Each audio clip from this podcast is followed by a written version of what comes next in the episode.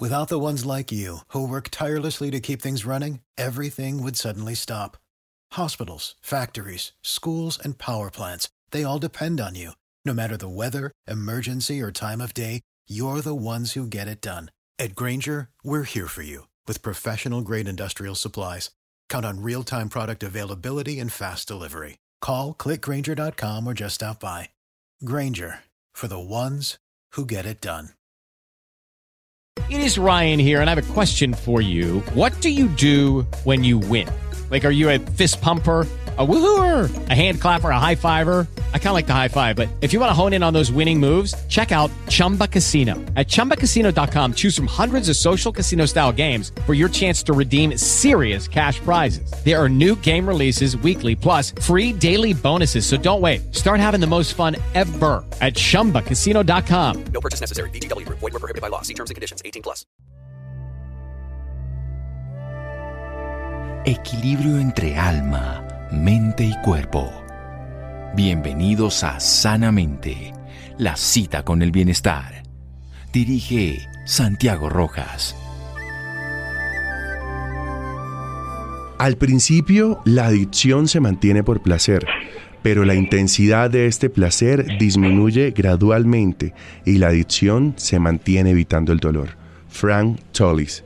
Muy buenas noches para todos nuestros oyentes. Soy Isidro Díaz Pájaro y hoy, como todos los viernes, tengo una nueva historia de vida. Vamos a hablar de cómo superar las circunstancias que van pasando en la vida. Hoy vamos a hablar de la adicción a las drogas. Y lo vamos a hablar de la mano de Juan Luis Castellanos, una persona que por más de 35 años mantuvo esta adicción, pero hoy se encuentra completamente sobrio, libre de ella y quiere contarnos su historia. Ha tenido la solidaridad de contar esta historia aquí en Sanamente y por eso lo invitamos. Juan Luis, muy buenas noches. Gracias por estar aquí con nosotros. Buenas noches, eh, Isidro, y un saludo especial para tus oyentes. Muchísimas gracias, Juan Luis. Juan Luis, yo decía que usted vivió 35 años con una adicción y le quiero preguntar, ¿es posible superar, sobrevivir, no sé cuál sería la frase, una adicción a las drogas? Sí, sobrevivir porque yo creo que la palabra es sobrevivir porque ay, he conocido tanta, tantos amigos, tantos gente que se ha quedado en el consumo, ya sea porque los han matado, ya sea porque se han pasado de dosis. Entonces yo creo que sobrevivir sí sería, sería la palabra. En la medida que, que uno quiera, se puede, porque es que obligado es, es algo, es algo casi imposible, yo diría. Porque he conocido, digamos, padres de familia, de mis amigos, de mis conocidos, que los han tratado de ayudar, los meten a un centro de rehabilitación, duran un año, limpios, y en la primera salida vuelven al consumo. Entonces, obligado no se puede. Le toca a uno mismo tomar la, la determinación y, y, decir no más. Es un tema de voluntad. Sí, señor, totalmente, totalmente. Se tiene que, que darse esa oportunidad de salir y decir hasta aquí no más. Y, y, como yo he dicho, es que se tiene que valer de muletas. Yo las llamo así porque pues, es donde uno se aferra. Y estas muletas pueden ser la familia, los amigos. Cuando usted habla de muletas, digamos, ¿cuáles fueron sus muletas mejor? ¿Quiénes fueron ese soporte para librar esta batalla en la que estuvo por más de 35 años? Una de las más importantes, si no, si no es la más importante, es, es, esa, es esa, esa fe, lo espiritual, pedirle a mi Dios, al Padre Celestial, que lo ilumine y lo saque a uno, que Él es el que hace, digamos, esa fuerza. No sé, no sé si de pronto me oye gente que, que es atea o que es, bueno, que no cree en nadie, pero pero miren que sí, yo yo era prácticamente lo mismo, siempre fui católico, bueno, ahorita pertenezco a otra religión, soy cristiano, pero uno uno siempre hay que tener, digamos, esa fe que alguien lo está ayudando, que le da uno esa fortaleza. Y acá también en la tierra pues hay que tener pues alguien que le dé la mano, en este caso, y que mejor dicho, sin ellos no hubieran hecho nada, porque ellos, de la estructura de todo, de todo este proceso, fueron mis hermanos. Sin ellos no hubiera sido realidad esto. Qué bueno escucharlo, Juan Luis. Vamos a hacer una pausa comercial y ya regresamos para seguir hablando de este tema aquí en Sanamente síganos escuchando por salud. Ya regresamos a Sanamente. Bienestar en Caracol Radio. Seguimos en Sanamente. Seguimos en Sanamente hoy que hemos decidido hablar de las adicciones, hablar de si es posible superar una adicción y cómo hacerlo. En la primera parte, Juan Luis Castellanos, nuestro invitado, nos contaba cómo fue fundamental aferrarse a su fe, pero también contaba cómo fue fundamental contar con su familia, con sus hermanos, para poder salir adelante y para poder superar esta batalla con la que llevaba bastantes años luchando. Seguimos conversando con Juan Luis y quiero, Juan Luis, que empecemos. ¿Cómo fue ese primer acercamiento? ¿Por qué cae de alguna forma en las drogas? ¿Cómo fue ese acercamiento a estas sustancias psicoactivas y por qué se pierde un poco como el control? Comencé en el año 81, exactamente. Yo salí del graduado de mi bachillerato y bueno, pues yo veía que había unos compañeros que fumaban, y era como más abierta, digamos, en la calle, uno no veía que fumaban en, los, en, las tabernas, y bueno, nadie decía nada y la pasaban como rico, y en fin, y que algo que, que, que yo, digamos, yo le pedía a un amigo que, hombre, que por qué no se salía de eso, porque uno veía que, el papá pues estaba, siempre era bravo a toda hora, siempre pues eh, eh, lo estigmatizaba mucho al amigo, entonces yo decía, bueno, si él, no tiene fuerza voluntad, entonces yo tal vez si, si, ingreso a ese mundo y me salgo, pues digo, vea que sí se puede. Eso fue uno de los comienzos, ¿no? O sea, en ese momento, en ese momento que puedan le interrumpe a Juan Luis. No, no, ni no faltaba. En ese momento usted decía, bueno, voy a probar, pero seguramente yo voy a manejarlo o voy a tener control, ¿sí? Exactamente, y dije, no, pues yo me meto veo que él, me mía que yo estoy consumiendo y digo, bueno, ahora sí me salgo y ahora sí que ahora sí venga, sálgase usted también. Hmm. Pero ve, vea cómo es la vida. Son malas determinaciones que uno toma, o sea, digamos, yo no debería estar ahí. Y, pero él tampoco me dijo nada, porque es que mira, a uno le van diciendo, por ejemplo, los padres de los amigos me van diciendo, ah, es que por usted mi hijo está ahí. Y mis padres le decían también a, a, a los amigos, ah, no, es que por usted, es que mi hijo está ahí pero no es así. Eso no hay amigo que lleve al otro amigo, ¿no? Eso mm. entre todos nos hicimos, digamos, ese mal, pero entonces ellos al transcurso de que iban pasando los años, pues se fueron casando, fueron teniendo hijos y se salieron. Mm. Mientras que yo pues seguí solo, pero yo digamos, mm, no, no he sido ni mujeriego, ni en fin. Entonces me quedé. Me quedé como, como por compromiso, no tenaz. Juan Luis, pero esa quedada tiene que ver un poco, ese probar tiene que ver un poco solamente por curiosidad o había algo, digamos, que estaba ocurriendo en ese momento en su vida, de pronto no estaba feliz, no estaba contento, no se sentía bien en su casa, no sé, estoy diciendo unos ejemplos, pero no necesariamente tienen que ser los suyos, o era simplemente por esta cosa de, ah, voy a probar, o estoy joven, voy a probar, o mis amigos dicen que con esto se pasa rico, pues yo voy a probar, o fue una cosa como de emociones que estaba viviendo usted en ese momento con la familia. Claro, o sea, no fue, no, no, la familia y no tuvo nada, ni, ni permanecía triste, porque pues, yo he sido siempre alegre, pero sí, tal vez es por curiosidad, por un lado por la curiosidad, que uno, ay, pero ellos la pasan chévere, y, uno comienza con la marihuana, porque es que la cuestión es que usted comienza con una droga suave, que al final con es droga, porque pues, uno dice, ah, pero es que la marihuana no es nada, es otro cigarrillo. Luego la marihuana también tiene sus efectos, la marihuana usted lo pone todo el día como somnoliento, eso le da un hambrerón que usted se come, mejor dicho, todo lo que sea. Entonces, es una droga mm. y lo, lo embota uno como que como que como en una horna que usted no quiere hacer nada, le da pereza todo. Entonces, esa es una droga, porque uno está, no se levanta con ánimo, ya se fuma el primero de pues, en esa época se llamaba bareto, no sé ahorita cómo lo llamaron los muchachos. Entonces, comenzaba uno ya, uno, después otro a mediodía, después otro, y se fue, y va conociendo uno más drogas en el transcurso de, de, de, los meses, porque ni siquiera son años, en transcurso de los meses, ya uno se, se va en, en ese ámbito, conoce más gente que, ay, que yo tomo pepas, ah, sí, venga, a ver, es rica, sí, venga. Entonces, a mí me gustaban las pepas también, después de la marihuana, pues probé las pepas, que ese que esa droga es difícil de salir. O sea, me decían, no, usted ya, ya probó las pepas. Y yo, no, usted para que salga eso es difícil. Y sí, señor, que es bien difícil, porque digamos es más permisivo para la sociedad porque usted no tiene no tiene tufo, no tiene nada y usted se toma una pepita y ya se da cuenta que se lo toma una media de aguardiente. Entonces, de un segundo a otro usted ya está borracho. No perdido, pero ya está borracho. Pero con el tiempo, entonces ya una pepa no le va a servir, entonces ya tiene que mandarse dos, y ya después tiene que mandarse tres, y ya subir de dosis, ya subir de miligramos.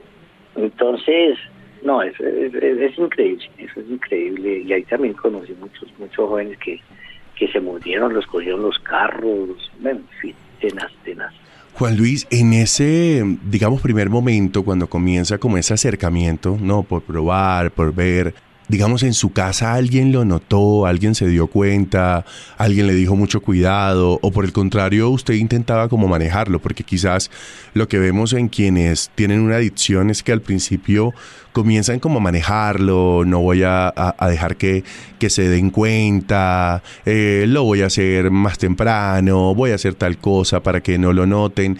¿Usted le pasaba lo mismo? Digamos que llegaba a su casa e intentaba como manejarlo para que nadie lo notase, o cómo fue como como ese, ese momento en que, en que su familia, usted comienza a consumir y su familia estuvo ahí en ese momento o por el contrario ellos no, no sospechaban al principio de lo que estaba ocurriendo con usted? Es que uno uno se vuelve un, un, campeón en manipular. O sea, uno se vuelve un camaleón y, y la gente difícilmente se da cuenta. Entonces, por un lado y por el otro, que mis padres siempre confiaron mucho. O sea, cuando uno pues, más o menos en el estudio le va bien, pues es algo responsable. Entonces, ellos tienen tanta confianza que, que uno actúa normal uno no se sale del parámetro de la normalidad y uno manipula, uy, y con el tiempo se vuelve más todavía. Mm. Yo creo que ellos se vinieron a dar cuenta como unos siete, ocho años después. Y si no es por un evento que, mejor dicho, en el bolsillo se me quedó un, un, cigarrillo armado, entonces, pues yo quién sé, no, quién sabe cuánto tiempo más hubiera pasado y no se hubieran dado cuenta, porque uno, uno, uno trata de llevarla normal todo, de ser uno mismo y por ejemplo la marihuana pues le deja los ojos rojos, entonces uno se echa gotas, en fin, eh, eso... Trata de disimular la cosa, por así decirlo de alguna manera. totalmente, sí. Cuando... para, que para, para el tufo, por ejemplo, también se echa uno algo ahí, daña la, o mejor dicho, todo lo trata uno, uno de, de, de ocultar. Pero cuando ya llega ese momento, digamos, en que se dan cuenta y lo confrontan, ¿por qué no buscar ayuda? Digamos, obviamente tratando de entender todo esto, no lo decimos de una manera acusatoria ni mucho menos, sino que queremos entender lo que pasaba en ese momento porque quizás a través de su experiencia muchas familias también pueden notar algo en sus familiares o muchas personas que vivan con una adicción pueden decir, oye, yo puedo salir de esto. Cuando pasa ese momento o cuando está viviendo todo ese momento que ya lleva siete años consumiendo, su familia no lo sabe, ¿por qué no buscar ayuda? Digamos, hasta ese punto, siete años después, todavía usted sentía que lo tenía completamente controlado o nunca vio esa necesidad real de buscar ayuda porque se creía que era funcional. No, y le, le cuento algo, es que mi hermano es médico, entonces él todavía vivía aquí en la casa y, y cuando pues supo todo eso, pues claro, pues trató de ayudarme lo más que pudo. Mi papá pues no la creía, me decía, pero ¿cómo? Él, inclusive duró hasta un par de años diciendo, pero sí será, pero no será. Tampoco era en esa época, no era a toda hora, era siempre cuando uno le llegaba la quincena, cuando había una fiesta, mmm, de pronto estaba uno, no sé, muy alegre o muy deprimido uno en el cuarto, abría las ventanas, eso sí echaba uno eh, su ambientador para que no le pero no era en esa época no era toda toda hora ni y, yo lo que le digo es que a las familias que, que me oyen es que cuando comiencen a ver que la persona cambia porque uno comienza a cambiar. Primero comienza a dar disculpas para todo. Que por qué que, la plata si yo le di plata para esto suficiente y qué pasó no que fue que me la gasté no que se me perdió. Cuando comienzan a faltarle cosas en la casa. Ay, que pero que yo dejé aquí una plata, que yo dejé acá un reloj, que yo dejé acá, y se me perdió, pero si somos nosotros nomás, ¿dónde está? Nadie fue. Pero pero siempre, pues hay un culpable, que es el, el, el, que está entrando en ese mundo. sea, todo cuando vea algo que cambia en, en la personalidad, porque uno también se vuelve a decir más grosero, se vuelve, digamos, más delicado, que no le pueden decir uno nada. Cuando vean esos cambios, por ejemplo, los ojos, los ojos, muchas veces uno se le olvida echarle gotas y si estaban rojos, ¿y qué, qué pasó? No, lo que pasa es que me vine en moto y entonces pues con la, con la brisa, entonces se me pusieron así. Cuando comiencen a sacar muy muchas muchas disculpas uno, entonces ese, ese es el primero, siendo el bombillito ahí, algo está pasando, algo está pasando. Juan Luis, ¿cuál fue esa situación o cuáles fueron esas situaciones, digamos, difíciles que tuvo que pasar eh, en ese consumo? Según entiendo, usted nunca estuvo en la calle, puntualmente, digamos, viviendo en la calle, en situación de, de como se conoce, se conoce como indigencia, pero digamos que sí estuvo mucho tiempo en los eh, colectivos de la calle, ¿sí? Como con personas que sí vivían en la calle, con personas que de pronto no tenían este apoyo de familia.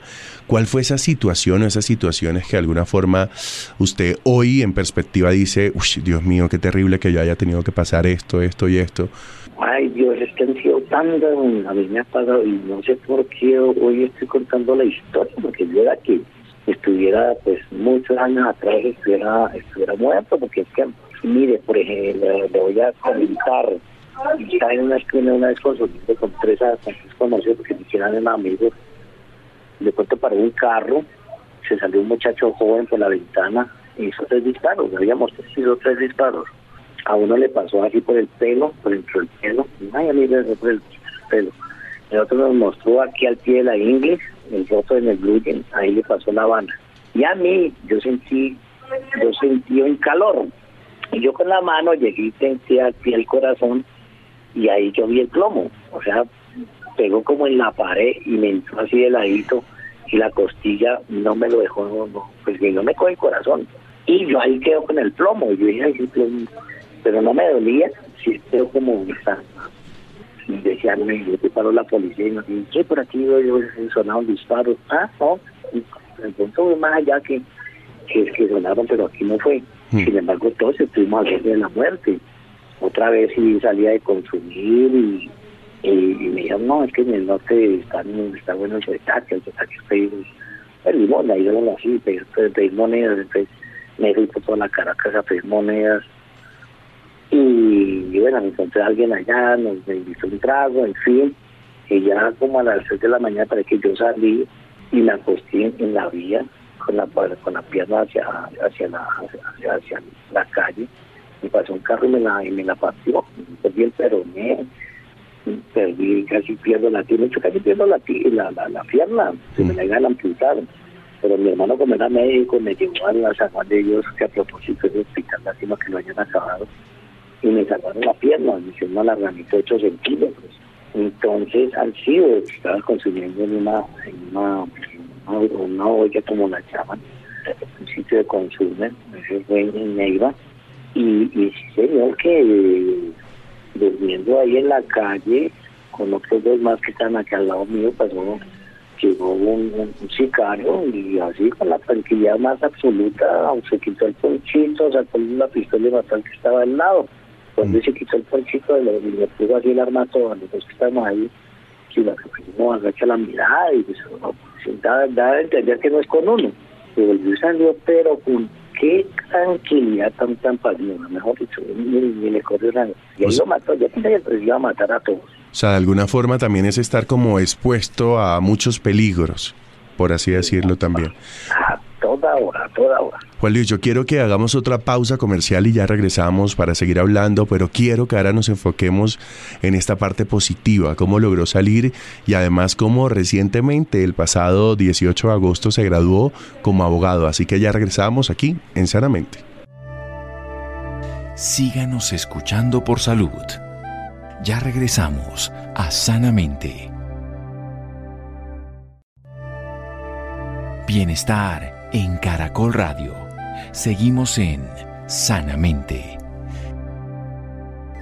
Seguimos en Sanamente y el turno ahora es para hablar de nuestra recomendación literaria y el libro que les traigo hoy es El viaje del aire. Es un libro de Rafael Silva donde habla de la respiración consciente, de la importancia del buen respirar y de cómo de alguna forma el oxígeno es el alimento primordial de nuestras células, de nuestra vida y cómo respirar es un proceso que deberíamos hacer de una manera mucho más consciente. Hoy este es el libro que le recomendamos aquí en Sanamente porque somos una comunidad de bienestar y porque queremos aprender con ustedes. Seguimos conversando con Juan Luis que hoy ha tenido la solidaridad, la confianza de contarnos su historia después de 35 años de vivir con una adicción a las drogas hoy se encuentra completamente sobrio y además hoy cuenta su historia para que otros aprendan de lo que él vivió. Juan Luis, después de todas estas cosas que nos ha narrado, estas cosas tan peligrosas, estas cosas que ocurrieron, ¿en qué momento decide ya no más? Porque además después de 35 años, yo creo que uno se acostumbra, ¿no? Quizás usted estaba ya muy acostumbrado a este estilo de vida que tenía. ¿Qué lo hace decir ya no más? Voy a cambiar y esto ya no va más? Pues una de las cuestiones, pues yo he tenido desde el 2005, siempre he tenido gaticos. Y a usted no me la cree, pero pero yo le hice una promesa a mi gatico, a mi gatica que se llama Cauchito, a ella le hice una promesa, pero de ahí para atrás fue, digamos, ya la, el comienzo, pero hubo muchas circunstancias tenaces que pasaron y, la otra era que ya estaba aburrido, era increíble que uno, si algún, si algún oyente que sea, digamos, farmacodependiente, porque eso le gusta a uno, o sea, digamos, uno está, tiene más y más y más y eso no hay cómo llenarse, pero llegó el momento en que, que me, me, o sea, digamos, me, me cansé ya, yo veía que todos los días eran iguales, iguales días, pero ¿qué hice ayer? Hice lo mismo que antier, y antier lo mismo que antier, o sea, todo igual, igual, igual, igual, igual, igual. Y yo veía que la María se me estaba, se me estaba pasando y que no estaba haciendo nada. Entonces dije, no, no, no, pues yo puedo, yo puedo. En el 2003 traté de, dejarlo, duré un año y volví a recaer. Esas recaídas son las peores que uno puede hacer porque mejor uno se trata de fumar o, de consumir lo que había dejado de consumir. Esas, esas recaídas son totalmente mortales.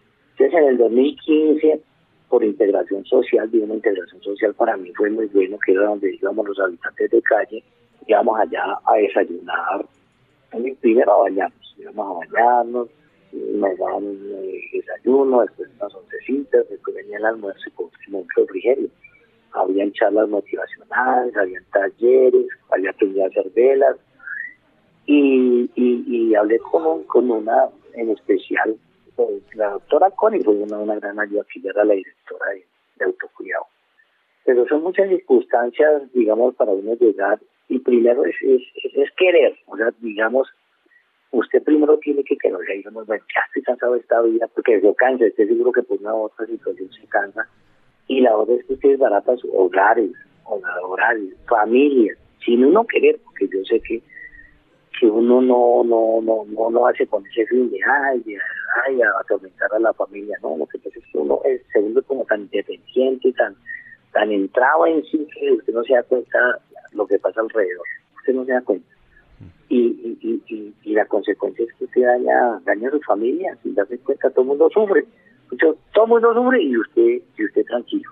Mm. ellos están llorando los padres están llorando y los amigos están preocupados y uno mejor dicho, como si estuviera desde luna en no, no, no, no, no, no, no capta eso. Entonces llegó el momento en que dije, pues no, si hace una de 13 años atrás, ahora sí lo voy a hacer. Y lo hice, y lo hice, y comenzó a cambiar todo.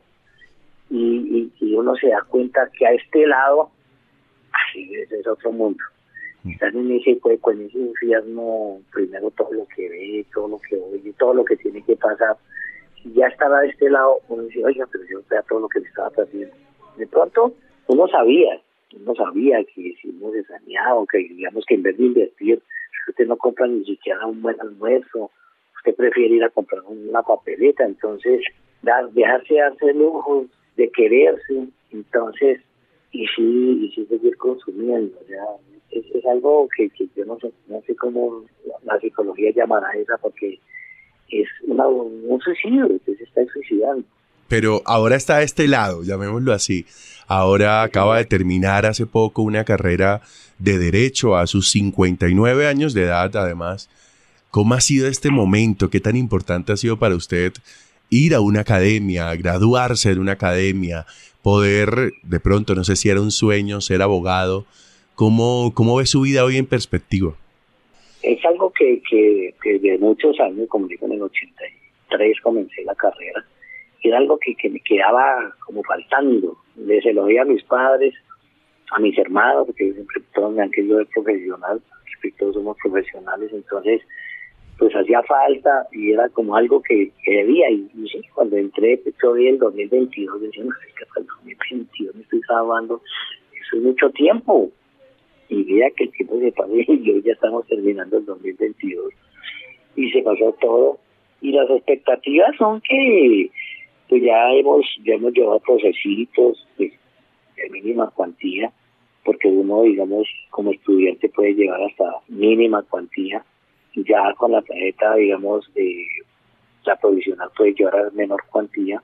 Entonces, ya hemos dado asesoramientos, mm, ya tengo mi buffet aquí la oficina, y, y bueno, pues ya la ya es otra otra la, otra vida y, también en, ayudar no siempre he pensado que, que, digamos mi vida hay que hay que contarla para que vea la gente que sí puede ya sea el que tenga vicios el que tenga visiones o el que haya dejado algo por hacer y ya, ya no puedo y yo les digo que sí se puede sí se puede nunca es nunca es tarde nunca es esas, esas metas que algún día se propuso que las deje pues en el olvido, si nos retomen.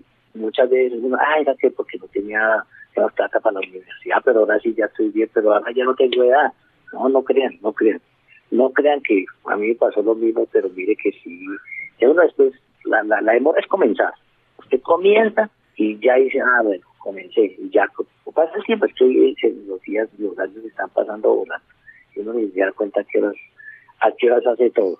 Juan Luis, yo quiero que por último le mande en su voz un mensaje a todas esas personas que están luchando con una adicción, a todas esas personas que de alguna forma creen que no van a poder salir de ahí o que mm, es una lucha que creen que, que de alguna forma los sobrepasa, que es una lucha que creen que no pueden dar.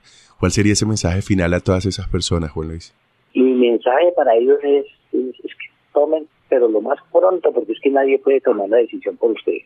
Ustedes en esa fortaleza tienen que decir no más, no más, y, y, ver que, que uno está perjudicando a otras personas sin darse cuenta, pero estoy seguro que hay alguien que siempre, mejor dicho, es que sube más que uno. Entonces decirles, tomen esa decisión, en los que yo les pueda colaborar, con mucho gusto me pueden llamar o, los contactamos de alguna forma y hablamos, hablamos, porque pues muchas veces uno, si no puede solo, porque pues yo estoy en un centro de rehabilitación, pero hay muy buenos centros de rehabilitación que, que, que les pueden ayudar y siempre, siempre sean sinceros consigo mismo, quiérase, lo importante es quererse uno, porque en ese mundo ustedes que no se quieren andar pues en la basura, andar recogiendo cosas que los demás votan, eso no es quererse, eso no es quererse. Entonces, lo primero que tienen es que tener un poquito más de amor propio y, tomar la decisión, porque nadie la puede tomar por usted. Usted es el que tiene que tomar la decisión. Y bueno, los espero a este lado. Algún día, algún día con algún oyente me saludaré y, y ojalá que mis palabras le hayan servido. La vea, ese día yo tomé la decisión. Entonces, eso es lo que yo quiero. Así va a ser, así va a ser. Juan Luis, muchísimas gracias por la confianza y por estar con nosotros aquí en Sanamente. Bueno, perfecto. Aquí estoy para servirles, como digo. A mí ya me dieron mucho, ahora quiero devolver. Muchas gracias. Y ustedes no se despeguen todavía de este programa porque vamos a hablar con Marta Suescun. Ella es psicóloga y directora de Liberarte, quien nos va a contar cómo como familia podemos ayudar a quienes están pasando por una adicción. Ya regresamos aquí en Sanamente síganos escuchando por salud. Ya regresamos a Sanamente. Bienestar en Caracol Radio. Seguimos en Sanamente. Seguimos en Sanamente hoy que hemos hablado de las adicciones, cómo manejarlas, cómo controlarlas, si es posible también superar una adicción. Por eso ahora queremos contar con la parte psicológica y hemos decidido invitar a la doctora Marta Suescún. Ella es psicóloga especialista en adicciones y es directora de la Fundación Libérate y hoy nos acompaña para seguir hablando de este tema. Doctora Marta, muchísimas gracias por estar con nosotros aquí en Sanamente. Hola Isidro, buenas, buenas tardes. No, gracias a ustedes por la invitación. Doctora Marta, ¿es posible superar una adicción? Sí es posible, eh, pero se requiere tratamiento y tratamiento especializado. Se requiere eh, que la persona identifique que tiene un problema, que no puede eh, ya controlar su consumo eh, que pida ayuda, se comprometa con la ayuda y en, la, en lo posible que tenga que tenga grupo de familia o una red de apoyo que lo esté acompañando en su proceso. Interesante que usted nos hable de esta red de apoyo porque incluso en la historia anterior que veíamos, doctora Marta, Juan Luis contaba lo importante que había sido su familia. ¿Esta red es necesaria en todos los casos y por qué es necesaria esta red? O sea, con la mera voluntad, digamos, del paciente o de la persona que está viviendo con la adicción, ¿no es suficiente? No es suficiente. La, adicción, según la Organización Mundial de la Salud, es una enfermedad, es una enfermedad que es crónica, progresiva eh, y virulenta, es decir, que no solamente afecta a las defensas del organismo de la persona, sino que también afecta a la familia, a las personas cercanas pareciera que la familia se contagiara también de la enfermedad y empieza a tener comportamientos similares al, al, adicto. Entonces también pierden el control, se llenan de miedo, se obsesionan, sienten culpa, sienten miedo, sienten vergüenza y la familia se puede convertir en un en un mantenedor de la conducta adictiva o en una fuente de progreso y de apoyo para la familia, para el adicto. Es muy importante el apoyo de la familia, es vital en los procesos de recuperación, que la familia logre identificar en qué consiste eh, la enfermedad y cómo puede ayudarlo. Y también ellos empiezan a identificar cómo están afectando eh, en la conducta del, del, consumidor y, y, pues la idea es que ellos también hagan conciencia y empiecen a hacer los cambios. ¿Cómo lo pueden afectar?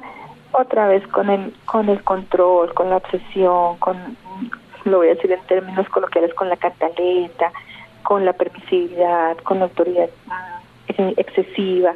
Entonces son muchos factores que la familia puede afectar eh, a que la que la persona no salga de su no quiera buscar su proceso y no salga de su de su adicción o lo contrario. La familia para nosotros es súper importante, súper importante. Doctora, ¿cuándo buscar ayuda? Y se lo digo porque a veces en el consumo de sustancias psicoactivas, incluyendo el alcohol, uno dice, no, yo lo manejo, no, esto no es un problema para mí, o no, yo, pero vemos que muchas personas no pueden pasar un sábado sin tomar, o quienes fuman marihuana no pueden dejar de pasar 24 eh, horas sin fumar, como que hay una falsa creencia de yo lo controlo siempre que hablamos de sustancias psicoactivas.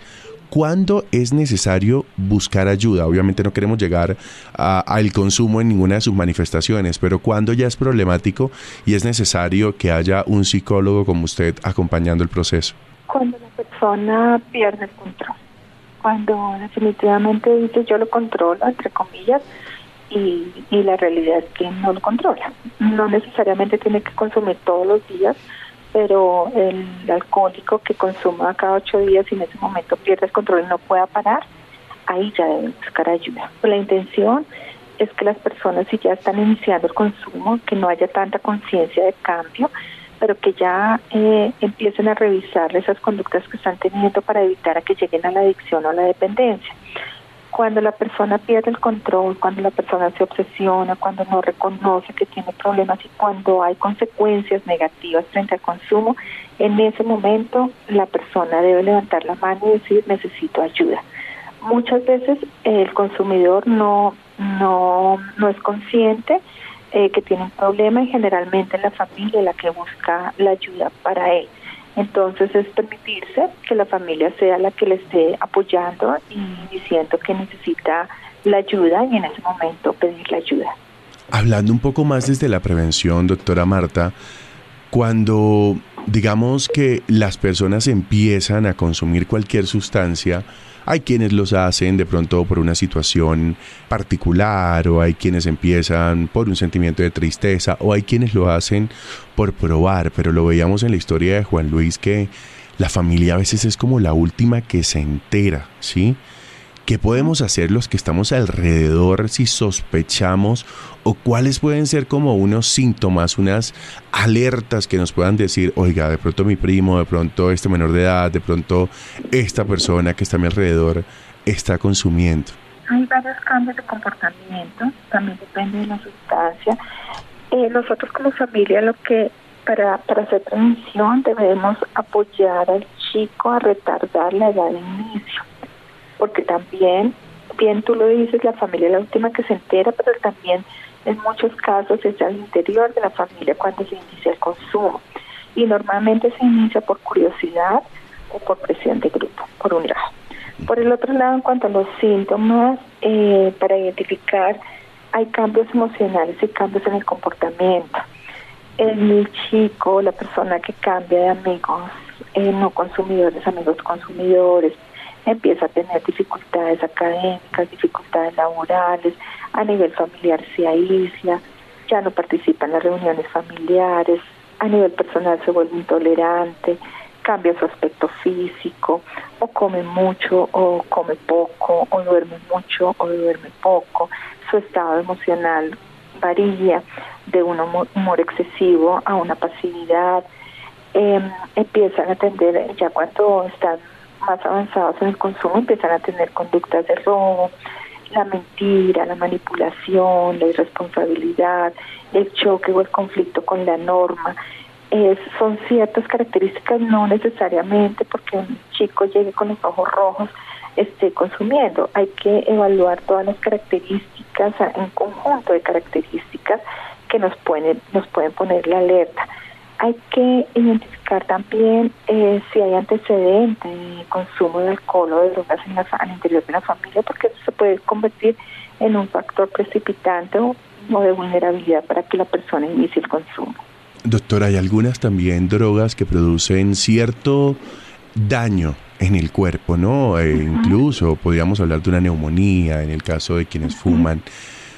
En esta, yo no sé si la palabra sea rehabilitación y corríjame usted si lo digo de manera incorrecta, pero en este tratamiento mejor no solamente participa el psicólogo, me imagino que debe ser un tratamiento interdisciplinar. ¿Quiénes participan y cómo lo hacen? Eh, nosotros en Liberate eh, participamos en un equipo de profesionales especialistas. Hay psiquiatría, hay psicología, hay medicina, terapia ocupacional, trabajo social, enfermería, profesores de acondicionamiento físico y yoga.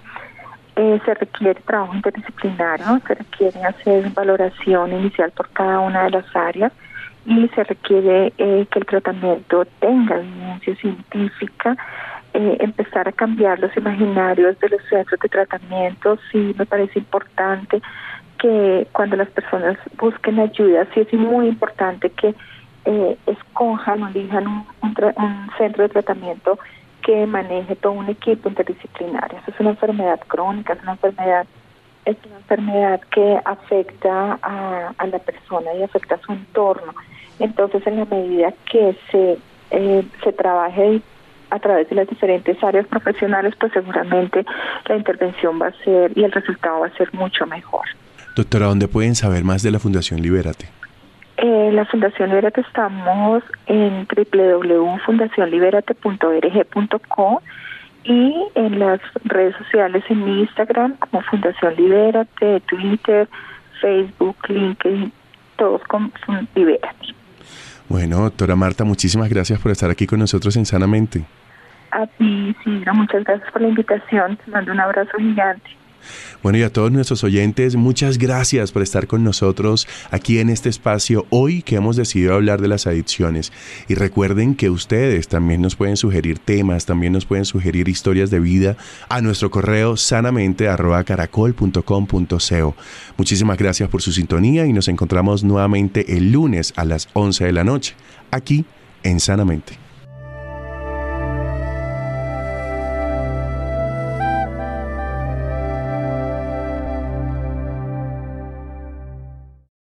Lucky Land slots, you can get lucky just about anywhere. Dearly beloved, we are gathered here today to. Has anyone seen the bride and groom? Sorry, sorry, we're here. We were getting lucky in the limo and we lost track of time. No, Lucky Land Casino, with cash prizes that add up quicker than a guest registry. In that case, I pronounce you lucky. Play for free at LuckyLandSlots.com. Daily bonuses are waiting. No purchase necessary. Void where prohibited by law. 18 plus. Terms and conditions apply. See website for details.